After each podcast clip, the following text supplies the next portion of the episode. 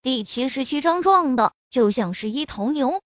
一个时辰之后，云雨初歇，周芷兰蜷缩在林若风的怀中，就像是一只慵懒的小猫。对于他来说，这是一种前所未有的体验。林若风的身体太好了，仿若有着使不完的力量。这种感觉是他和前夫在一起时从来没有达到过的那种境界。你好像是一头牛。周芷兰芊芊玉只在林若风胸口画着圆圈，声音慵懒的开口：“就算是一头牛，和你在一起久了，也要累趴下啊。”林若风由衷的开口。周芷兰简直就是天生的尤物，让人有一种一刻不停、疯狂索取的冲动。去你的！我有你说的那么风骚吗？周芷兰不满，狠狠的在林若风胸口拍了一下。好了，时间不早了，该起来了。我还没有给你好好按摩呢。林若风很是无语的揉了揉鼻子，本来说好的按摩，结果最后竟然变成了上床。你这个混蛋，说好的按摩呢？周芷兰白了林若风一眼。随后反转身体，直接趴在了床上，留给林若风一个曲线玲珑而又完美的美背。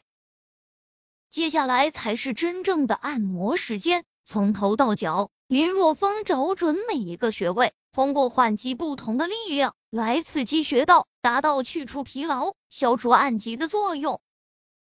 半个时辰后，周芷兰只觉得浑身软绵绵的，更是有一种。前所未有的舒服感觉，真是不想起来啊！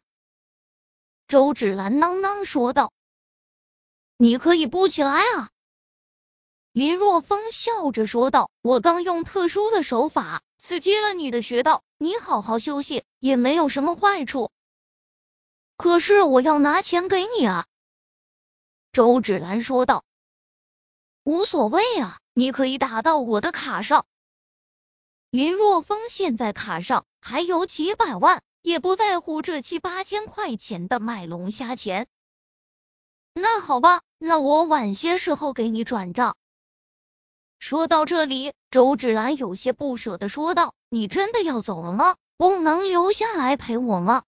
我的确要回去了。村子里最近在弄自来水，现在管道已经铺设成功了。我回去要监控一下水质什么的。”林若风必须得走了，因为快到了和杨大富约定回去的时间，再不回去的话，可能就要赶夜路了。而且留下来的话，估计要被周芷兰给榨干。那好吧，周芷兰说道，那我就不起来送你了，你自己走吧。呵呵，不用你送。林若风离开酒店后。坐在拖拉机上抽了根烟的功夫，杨大富带着一蛇皮带的地笼回来了。东西都买齐了吧？林若风问道。杨大富点了点头。行，那我们回去吧。林若风掏出三百块钱递给杨大富。小风，你真是干啥？杨叔，你陪我来县城送龙虾。还用你自己的拖拉机，这是给你的补偿。”林若风说道。“别胡闹了，小风。”杨大富摆了摆手，“只是帮你运一次龙虾而已，不是啥大事。这钱我不能要。”“不，杨叔，这钱啊，你必须收下。”林若风态度坚决的将钱塞到杨大富的手中，说道：“杨叔啊。”以后这是要每天都送龙虾来的，我准备将这个事交给你来办，每天三百块，这收入可以了，您就不要干别的事情了。小峰啊，你是在照顾我啊，你的心意我知道了。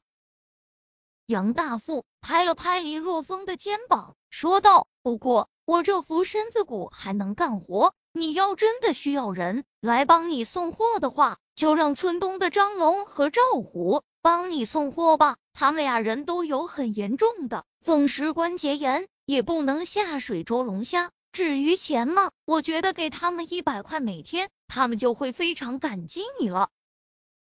闻言，林若风点了点头，他的确想要照顾老村长，才让他帮忙送货的。既然他推荐其他人，林若风也没什么意见。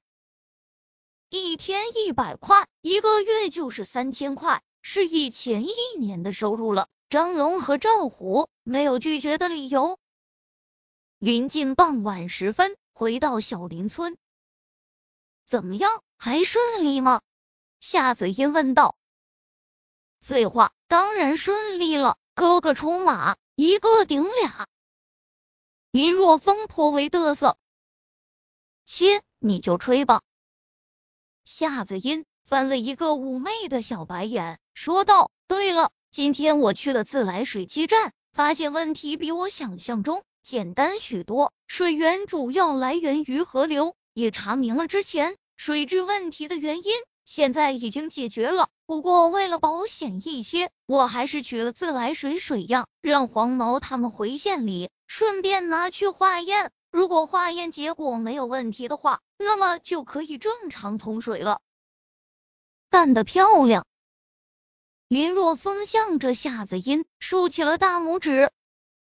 应该的，夏子音并没有做出了一点成绩而骄傲自满，而是认真的说道：“我后面会向县里打申请，看看能不能申请到人畜用水补贴。如果能申请到，那就再好不过了。”林若风点了点头。傍晚时分，杨大富带着张龙和赵虎来到林若风家中。小风啊！我已经和他们说过送货的事情了，他们愿意帮你送货。还有什么需要注意的地方，你就直接和他们说吧。杨大富说完后就离开了。张叔、赵叔其实也没啥说的，就是将小龙虾送到县城的天辰大酒店。林若风笑想了想，说道：“这样吧，明天早上你们和我去大酒店认个路。”然后我再去买两辆拖拉机，以后这送货的事情就交给你们了。一个月三千，有没有问题？没问题，没问题。张龙和赵虎激动的说道：“就像老村长杨大富说的那样，他们俩人有很严重的风湿关节炎，也不能到外面打工，只能窝在家里种地。”一年那么一点微薄的收入，生活都困难。现在林若风给他们一个月三千块，那真是太照顾他们了。那行，那明天早上八点钟你们来我家就行。张龙和赵虎离开后，林若风就开始熬炼丰胸乳膏，一直忙活到半夜。加上之前整出来，一共八百瓶，又将是一千六百万进账。这真是暴利啊！